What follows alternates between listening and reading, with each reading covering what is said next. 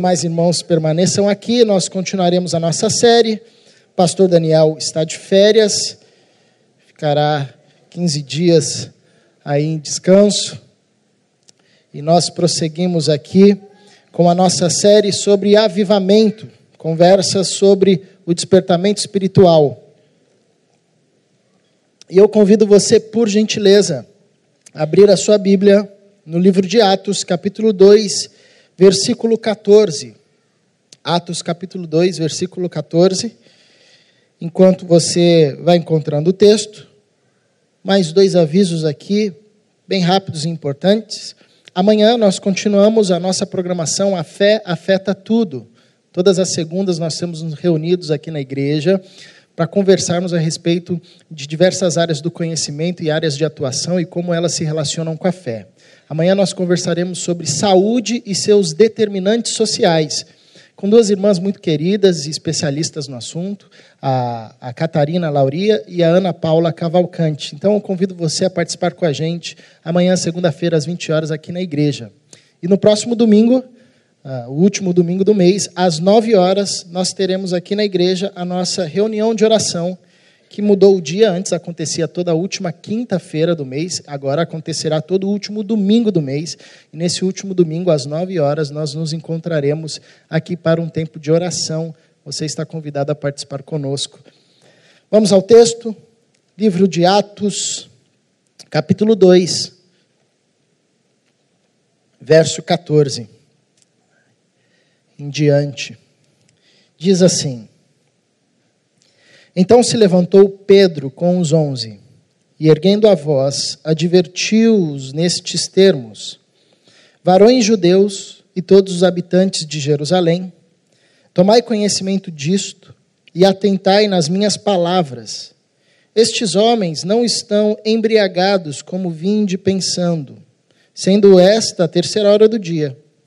Mas o que ocorre é o que foi dito por intermédio do profeta Joel e acontecerá nos últimos dias, diz o Senhor, que derramarei do meu espírito sobre toda a carne. Vossos filhos e vossas filhas profetizarão, vossos jovens terão visões e sonharão vossos velhos. Até sobre os meus servos e sobre as minhas servas derramarei do meu espírito naqueles dias e profetizarão. Mostrarei prodígios em cima no céu e sinais embaixo na terra, sangue, fogo e vapor de fumaça. O sol se converterá em trevas e a lua em sangue, antes que venha o grande e glorioso dia do Senhor. E acontecerá que todo aquele que invocar o nome do Senhor será salvo. Vamos orar mais uma vez? Senhor nosso Deus, pedimos-te assim como cantamos no início, que o Senhor sopre sobre nós o teu sopro, que o teu Espírito encontre liberdade em nós e no nosso meio, que fale ao nosso coração. Continue a nos falar, Senhor, por misericórdia. Continue a trazer uma mensagem de transformação ao nosso entendimento, uma mensagem de fortalecimento à nossa fé uma mensagem de encorajamento aos que estão abatidos e fracos, uma mensagem de salvação ao que, aos que estão perdidos, uma mensagem de alegria aos que estão tristes e desesperançosos. Instrua-nos na tua palavra, dá-nos entendimento, aumenta-nos a percepção do teu reino, aumenta-nos a percepção do poder que opera em nós Aumenta-nos a percepção da grandeza da salvação que o Senhor opera em nós e da salvação que o Senhor deseja operar através de nós. Para que sejamos discípulos hábeis, para que sejamos servos e servas úteis e operosos no teu reino, para a manifestação da tua glória, para a salvação daqueles que ainda estão perdidos, para manifestação da vida, da alegria e da transformação que Jesus Cristo gera em nós e através de nós. Nós só fazemos isso e só conseguimos fazer tudo isso mediante ao teu Santo Espírito. Então, dá-nos, Senhor, a capacidade, o privilégio de desfrutarmos dessa doce presença, dessa poderosa presença do Teu Espírito habitando em nós, que nos transforma, nos fortalece, nos capacita, nos municia para a Tua obra. É o desejo do nosso coração. Em Cristo Jesus. Amém. Nós, ao longo desse mês, estamos conversando, estudando a respeito do avivamento, sobre essa temática do despertamento espiritual e hoje nós conversaremos sobre a presença do Espírito Santo. Particularmente, eu gosto muito de falar a respeito do Espírito Santo, ah, porque quando você olha para as Escrituras, o que nós percebemos é que Deus fala através do seu Filho Jesus Cristo. Jesus Cristo é a palavra de Deus, o Verbo vivo de Deus. E assim como Deus fala sempre por meio de Jesus Cristo, e por causa de Jesus Cristo podemos ouvir a Deus e falar com Deus, a Bíblia também nos apresenta o Espírito Santo como essa manifestação e essa ação de Deus. Por vezes de forma poderosa, por vezes, quer dizer, sempre de forma poderosa, mas por vezes de forma estrondosa, com sinais, com maravilhas, com milagres, coisa de deixar a gente de queixo caído mas por vezes de forma bem sutil, de forma bem pontual, mas sempre eficaz e poderosa. Se você prestar bem atenção, você vai ver que toda a Bíblia ah, narra ação ou ações do Espírito Santo. No primeiro livro, no primeiro capítulo, ele estava pairando sobre a face das águas. No último livro, no último capítulo, o Espírito Santo está junto à igreja dizendo ao Senhor: Vem. Ele está no começo, ele está no final, e todo esse meio é recheado por ações e intervenções do Espírito Santo, levantando homens e mulheres ah, para sinalizarem o reino de Deus, transformando homens e mulheres, atraindo, levantando um povo para Deus, formando um povo para Deus, criando ah, uma mentalidade no discípulo de Jesus ah, a respeito das coisas concernentes a Deus, a respeito da nova criação. Para você que não é ah, chegado à fé cristã, ou esse vocabulário, ou, ou, talvez não faça ideia do que seja o Espírito Santo, nós cristãos acreditamos que Deus é uma comunidade, Deus é uma família, Deus é um, mas se apresenta em três pessoas é uma família perfeita, una, harmônica, e tão perfeita e tão harmônica, que apesar de serem três pessoas, o Pai, o Filho e o Espírito Santo, nós não sabemos onde começa um, onde termina outro, é, porque eles vivem numa extensão harmônica e numa relação de unidade tão perfeita e tão plena, que apesar de serem três, constituem um único Deus.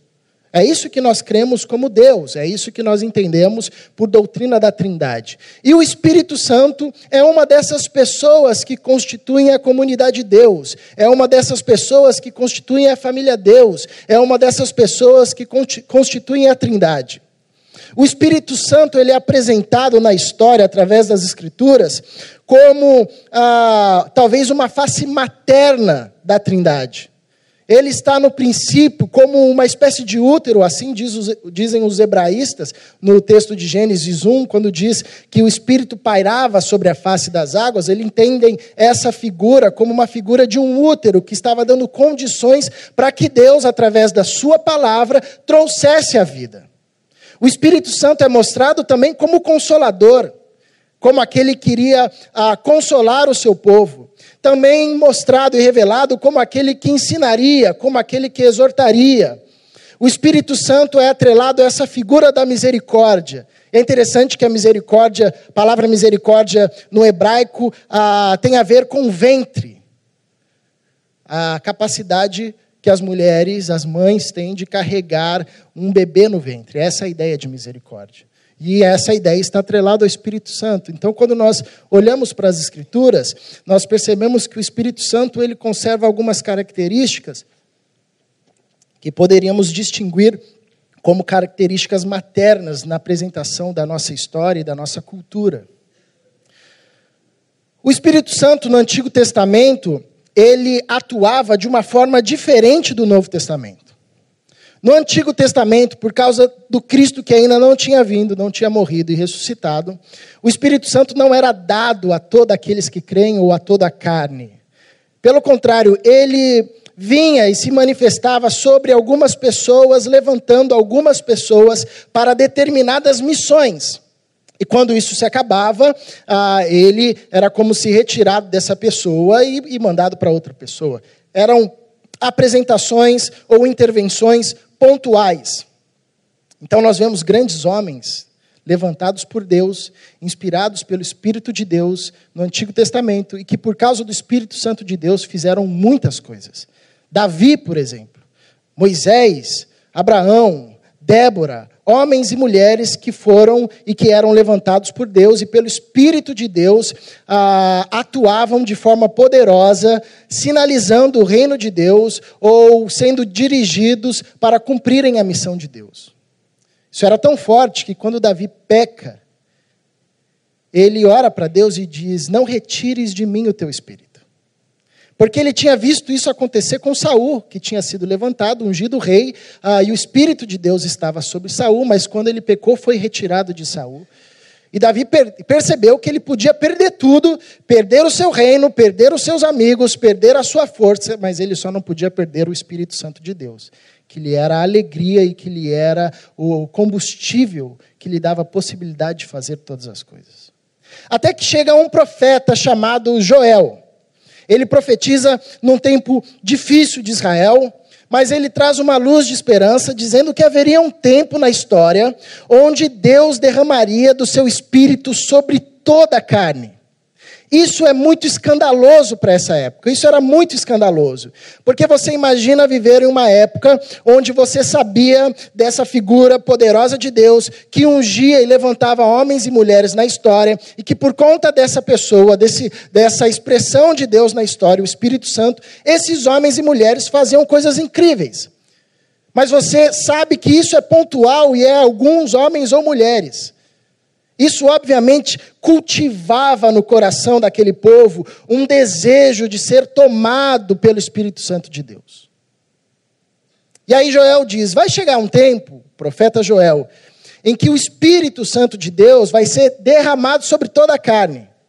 E não apenas ah, da forma como ele opera sobre um ou sobre outro, mas sobre todo aquele que invocar o nome do Senhor Jesus e for salvo. Eles agora não serão apenas ah, instrumentos do Espírito Santo, usados pelo Espírito Santo, mas eles terão o Espírito Santo habitando em si, conforme o texto que o Damião leu no começo, onde o apóstolo Paulo diz que o Espírito de Deus, ele confirma a salvação no nosso coração, habitando em nós. Bom, e nós chegamos a esse texto. Séculos depois da profecia de Joel, depois da morte, da ressurreição de Jesus, os discípulos estavam reunidos, ah, orando, esperando que a palavra de Jesus se cumprisse. E a palavra de Jesus era que o Espírito de Deus, esse Santo Espírito, iria descer sobre esses irmãos e fariam desses irmãos e irmãs testemunhas do Cristo. Então eles estavam esperando, 50 dias depois, ah, iniciando a festa do Pentecostes, eles, os discípulos de Jesus, Pedro, João, Tiago e, e os outros discípulos, e mais outros ainda que seguiam Jesus, mas não faziam parte dos doze discípulos, então cerca de aproximadamente 150, quase 200 pessoas ah, reunidas em oração, aguardando essa promessa, e de repente eles são visitados pela presença do Espírito Santo de Deus. E aqui já é um ponto muito legal. Toda vez que nós falamos de avivamento ou conversamos sobre isso, indispensável, não importa a tradição ah, que você siga, quer seja uma tradição mais reformada, uma tradição mais pentecostal, não importa. Quando nós conversamos de avivamento, a presença do Espírito Santo ela é inegociável em qualquer tradição teológica. Ela, ela é ah, um pilar de qualquer tradição teológica, quer seja mais tradicional ou mais pentecostal. A forma como isso se dá, as expressões disso são diferentes nessas doutrinas, mas que a presença do Espírito Santo é fundamental para que se tenha um avivamento, para que se tenha um despertamento essencial. Bom, isso é um ponto ah, que não é discutido, é um ponto assim é, é, factual para qualquer tradição. Agora, um negócio interessante é que essa presença do Espírito Santo não é manipulável. Não tem como agendar, ó, é, Espírito Santo, a gente vai domingo que vem falar sobre avivamento. Não tem como, sei lá, dar uma visita, passar assim, dar algumas manifestações, um exemplo. Ou os discípulos ah, aguardando a promessa de Jesus e eles tentando elaborar, não, vamos fazer desse jeito aqui. Se a gente fizer assim, o Espírito Santo vem e visita a gente. Jesus definiu bem ao dizer ah, que aquele que nasce do Espírito vive como o Espírito vive, que é como o vento, que sopra, ninguém sabe de onde vem e nem para onde vai, assim é todo aquele que é nascido do Espírito. E assim, a forma como o Espírito Santo agiu na história e age na história. Ele vem e visita a gente. Por isso que essa linguagem do sopro ou do vento é atrelada também ao Espírito Santo, porque o vento é assim, né? A gente às vezes espera uma brisa e não vem brisa nenhuma. Às vezes, de repente, vem uma brisa e leva a gente, ou um vento forte. E o Espírito Santo também é mostrado assim nas Escrituras. Então, esses irmãos estavam reunidos, orando despretensiosamente, aguardando e acalentando apenas uma promessa no coração deles, que Jesus tinha dito, que o profeta Joel tinha dito, quando de repente o Espírito Santo invade aquele local e toma esses irmãos. Alguns sinais aparecem ali imediatamente. Esses irmãos e irmãs começam a falar das grandezas de Deus em línguas diferentes, línguas de nacionalidades diferentes. Eles eram galileus, ali daquela região, porém, mesmo sendo galileus e não tendo feito nenhum curso de línguas estrangeiras, eles começaram a falar persa, latim, espanhol, grego.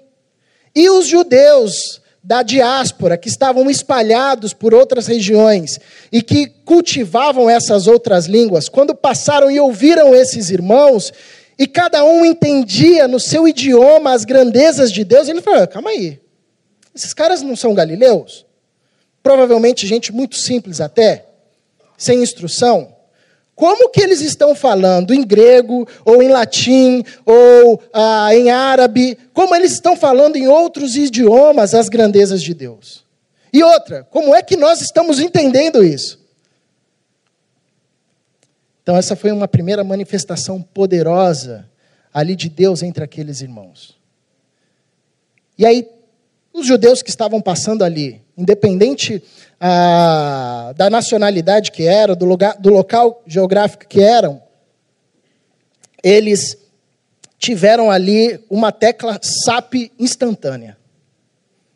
Cada um passou a entender o que Deus dizia no seu próprio idioma, foram evangelizados. Alguns irmãos começaram a caçoar, alguns judeus. Falei, esses, esses caras estão bêbados, não é possível. E aí Pedro se levanta, e é o texto que nós lemos, ele começa dizendo: o que acontece aqui não é que esses irmãos estão bêbados, ainda está de manhã, bem cedinho, não, não, deu tempo ainda nem de se embriagar, mas o que acontece é que ah, cumpriu-se hoje o que o profeta Joel disse há séculos atrás. O Espírito Santo foi derramado sobre toda a carne, e o Espírito Santo será derramado sobre toda a carne, todo, sobre todo aquele que crer e que invocar o nome do Senhor Jesus. E é esse o tempo que nós vivemos. O privilégio que nós temos como igreja de Cristo é vivermos no tempo onde essa pessoa da Trindade está à disposição de todo aquele que invocar o nome do nosso Senhor Jesus Cristo. E à disposição para habitar em nós e para fazer de nós homens e mulheres à semelhança de Jesus Cristo de Nazaré. Agora, quais são os sinais ou o que nós podemos perceber da ação do Espírito Santo no nosso meio? Esse texto traz alguns sinais e algumas manifestações do Espírito Santo no meio do seu povo interessantíssimas, que eu acho que podem nos ajudar nessa conversa do despertamento espiritual, sobre avivamento, sobretudo na vivência da fé, da fé dos nossos dias. E um primeiro aspecto que eu acho interessante da manifestação do Espírito Santo no meio do seu povo, na vida do cristão, na vida do discípulo de Jesus, é que ele confere ao discípulo de Jesus entendimento. Entendimento das Escrituras, entendimento de si, entendimento do seu tempo. Numa linguagem mais religiosa, mais crente, talvez, a palavra ideal aqui seria discernimento um homem, uma mulher, um discípulo de Jesus, cheio do Espírito de Deus, consegue discernir, compreender, entender. Entender as Escrituras primeiro. Entender a si mesmo e ao seu tempo. E entender para onde Deus está indo, para onde Deus está guiando o seu povo. Isso acontece com Pedro de forma instantânea. Olha que interessante a pregação de Pedro. Ele se levanta e diz: O que ocorre aqui hoje é o que o profeta Joel disse há séculos atrás. Olha a força dessa fala de Pedro. Imagina um pescador, ele não era um mestre da lei, ele não era um intérprete da lei como os mestres da sua época, porém ele se levanta e ele traz um texto sagrado do seu povo que tinha ah, sido profetizado séculos atrás, e ele joga para o seu contexto e ele diz: é isso que está acontecendo. O que, que acontece com Pedro? Acontece com Pedro o que aconteceu com, com os outros apóstolos e discípulos. Eles passaram a entender o que as Escrituras estavam dizendo.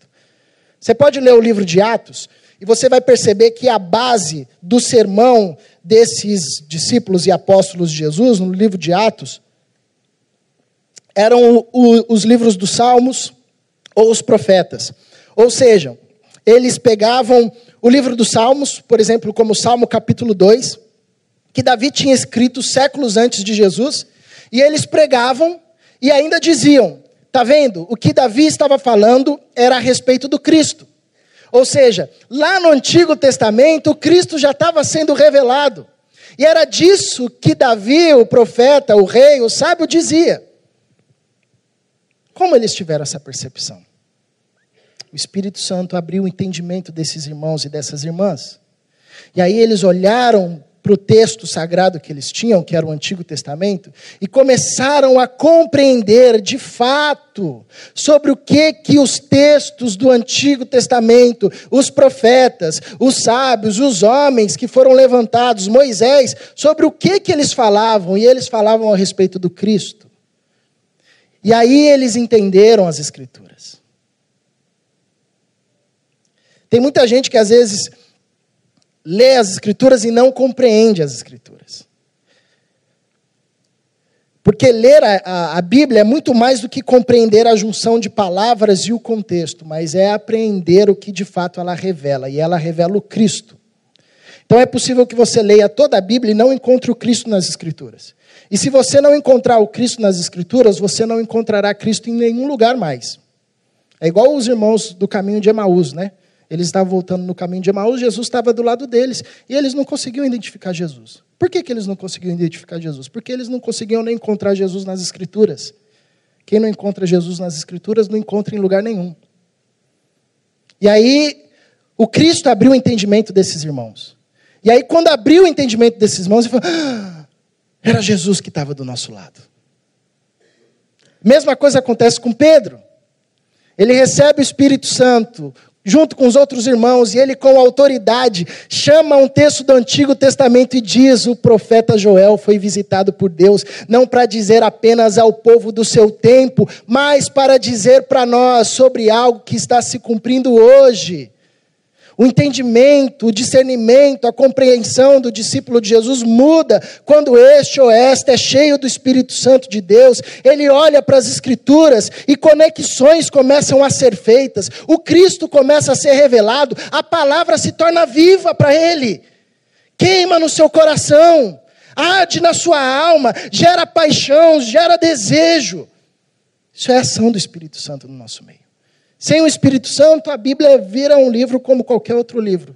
A gente lê e tira uma lição de moral. Até aí, qualquer outro livro também serve. Mas com o Espírito Santo nós começamos a ler e as palavras saltam aos nossos olhos, queimam o nosso coração, se tornam palavras vivas, nos confrontam, nos conduzem ao arrependimento, nos fortalecem, nos alimentam.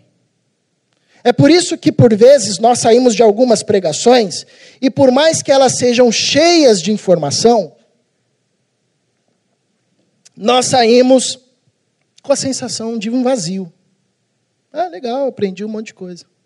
Mas também nós ouvimos, às vezes, muitas pregações que às vezes são simples, mas nós saímos com a sensação de que nós fomos alimentados. De que nós estamos transbordando. Por quê? Porque a Bíblia não nos é um livro de informação técnica. A Bíblia é um, um livro de alimento para a nossa fé. Ao nos depararmos com as Escrituras, pela revelação do Espírito Santo de Deus, a nossa fé é aumentada, é fortificada, é fortalecida, é aumentada. É o que o apóstolo Paulo diz. A fé vem pelo ouvir, e o ouvir da palavra de Deus. Então, Pedro, cheio do Espírito Santo, junto com seus irmãos, e, e na decorrência daqueles dias, começaram a compreender o que de fato as Escrituras diziam. Porque o Espírito Santo concedeu a esse irmão e aos irmãos a compreensão do que a Bíblia disse, o discernimento das Escrituras, o entendimento das Escrituras e também o entendimento do seu tempo. Porque quando Pedro chama Joel para essa conversa, ele diz: o profeta Joel disse que Deus, naqueles dias, assim diz o profeta Joel, Joel disse assim: Naqueles dias derramarei do meu espírito sobre toda a carne.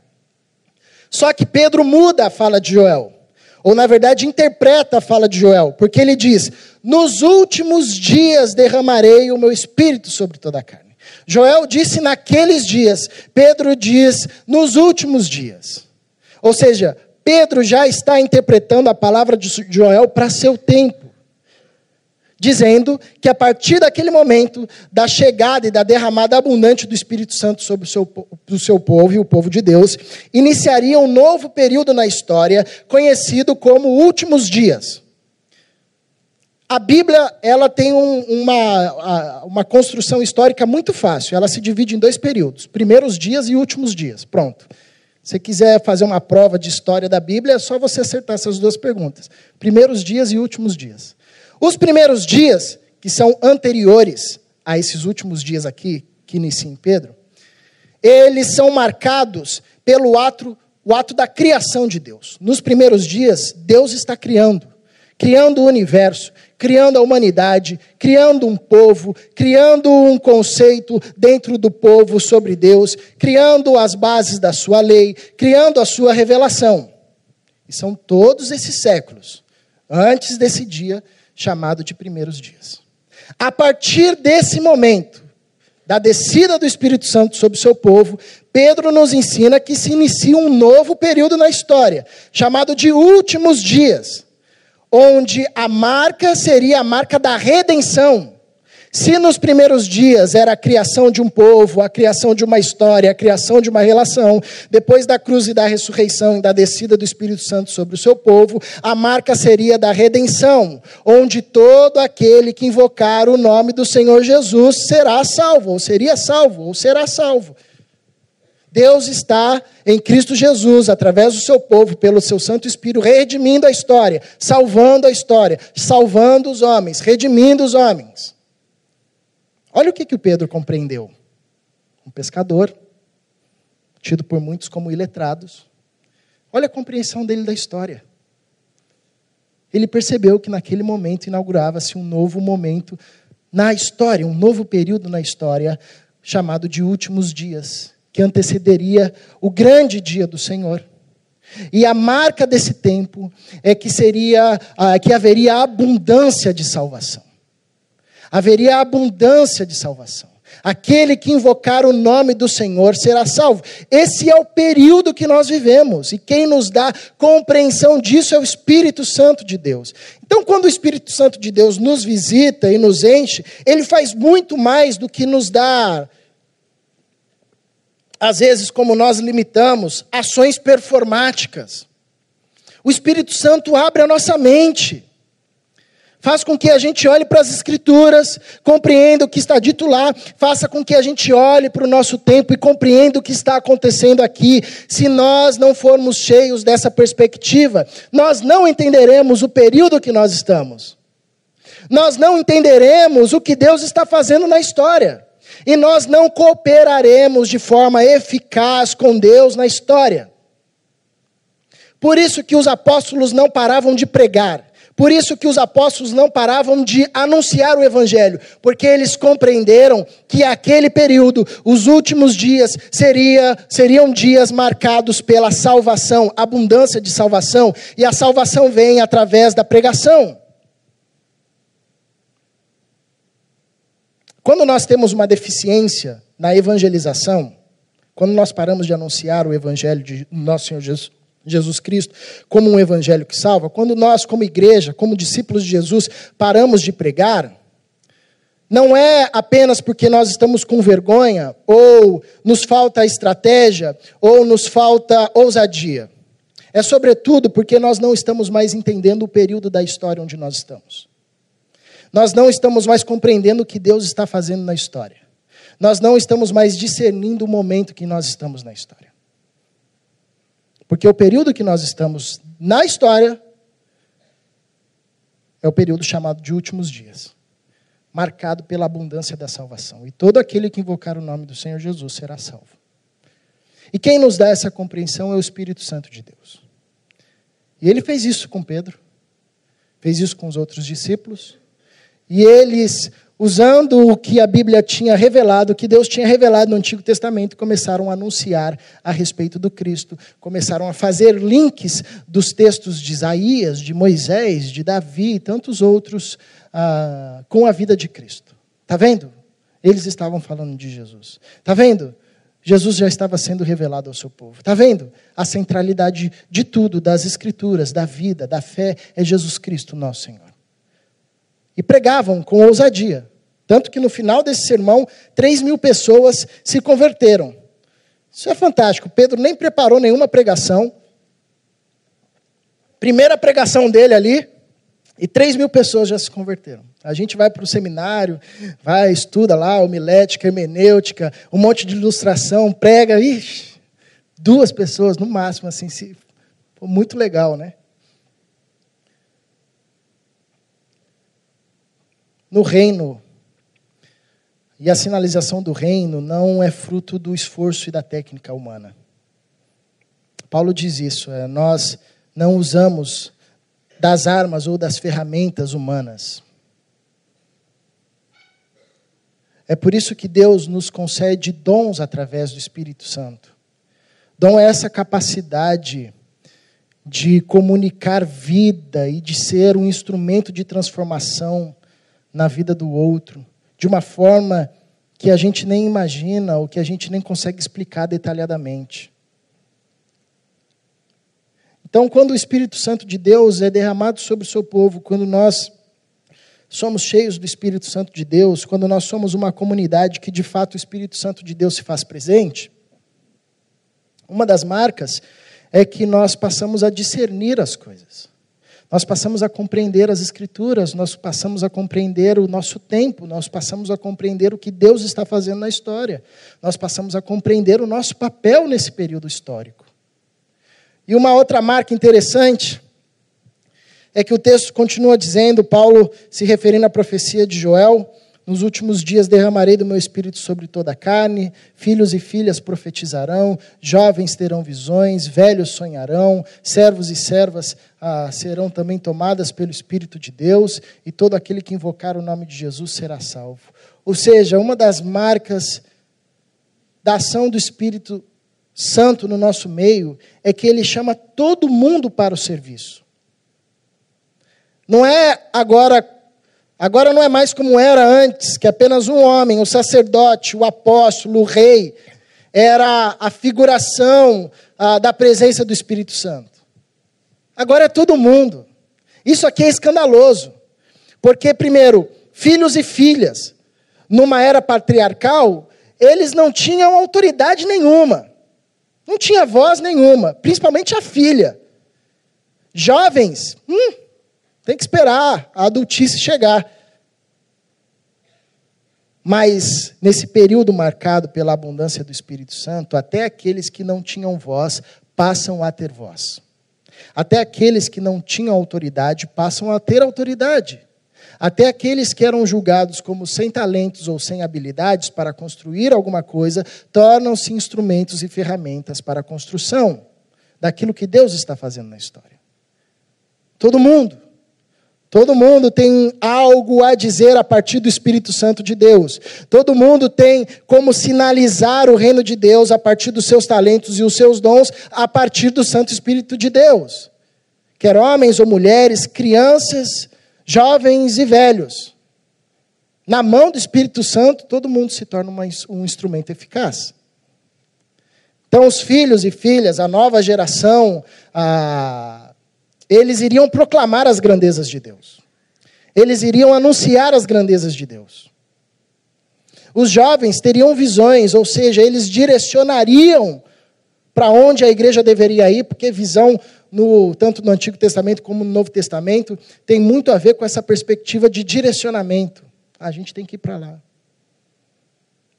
Os velhos seriam uma, uma espécie de reserva de sabedoria, interpretando as situações, os sonhos que Deus lhes visitaria, lhe daria em visita.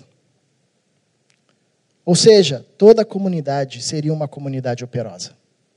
Isso é uma marca de uma comunidade cheia do Espírito Santo de Deus. É uma comunidade operosa, de irmãos e irmãs, crianças, jovens, adultos, adolescentes, idosos, todos se tornam operosos dentro ah, da sua área de atuação, dos seus talentos, dos seus dons e da, do ministério para o qual Deus ah, designa, designa cada um.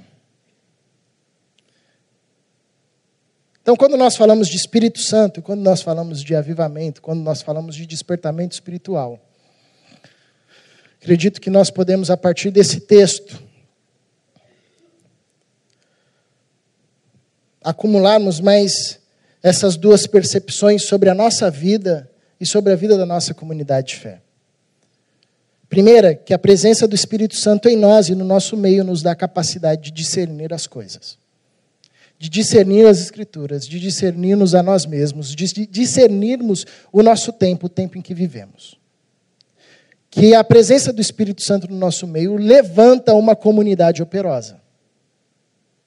Ou seja, se você rendeu-se ao Senhor Jesus Cristo, encontrou-se, foi encontrado por Ele, ah, o confessa como seu Senhor e Salvador, você tem o Espírito Santo de Deus habitando em você. E se você tem o Espírito Santo de Deus habitando em você, você nem imagina o que Deus pode fazer através da sua vida. Não importa se eu estou falando com um menino de 8 anos, se eu estou falando com um senhor de 85 anos, se eu estou falando com um adolescente, ou se eu estou falando com um jovem. Se você é cheio do Espírito Santo de Deus, você nem imagina o que Deus pode fazer através da sua vida. É isso, nós temos histórias, talvez você tenha histórias de crianças que te abençoaram. Eu gosto de contar a história de um, um menino eh, aqui de uma família muito querida aqui da igreja, que a mãe dele foi chamada para a escola e a professora disse: Eu não sei o que acontece, que toda vez que eu saio, o seu filho reúne os alunos, eles ficam em volta deles. Era uma criança, sete anos, oito anos. E quando eu chego lá, ele está falando de Jesus. Ou gente muito idosa, ou adolescente. Tem muita coisa boa em adolescente, irmãos. Jovem, homens e mulheres, filhos e filhas porque já não importa mais essa capa aqui. Importa o que contém.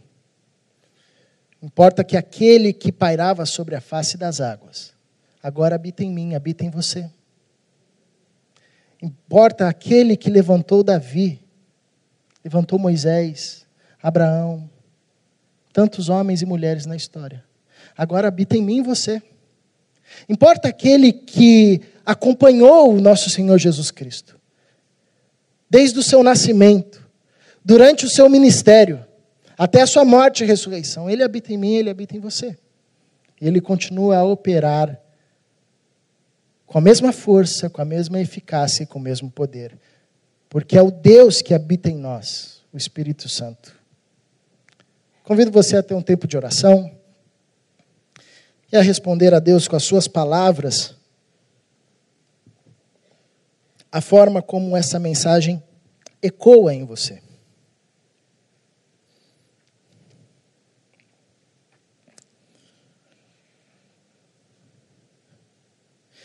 E talvez uma oração que nos seja propícia nessa manhã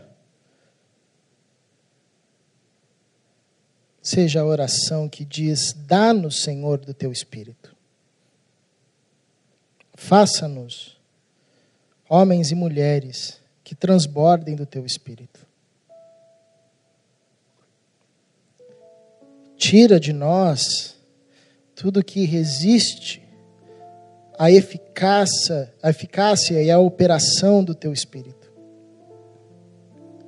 Que o teu espírito encontre em nós liberdade. Que o teu espírito nos seja como um vento que ao soprar e ser soprado sobre nós, nos fortalece, nos restaura. Que o teu Espírito Santo, Senhor, nos seja uma lufada do teu amor e do teu poder.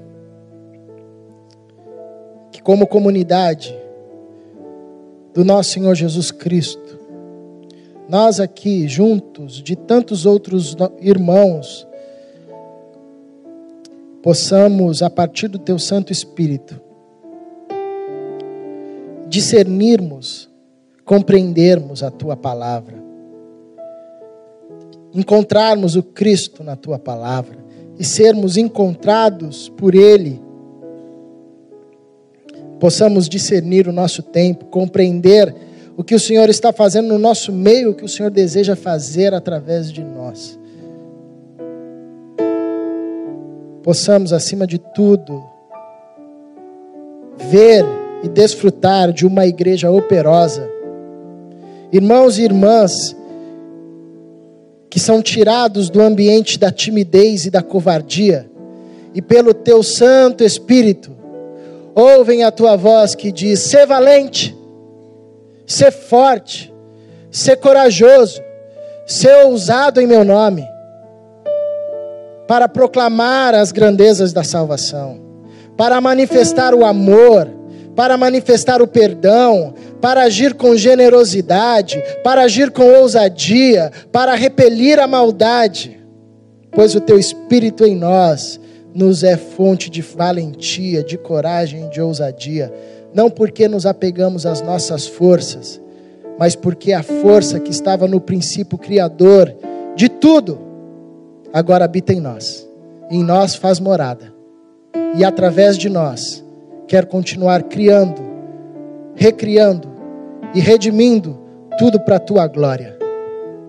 Obrigado, Senhor. Obrigado, Senhor, pelo teu Santo Espírito derramado sobre a nossa vida.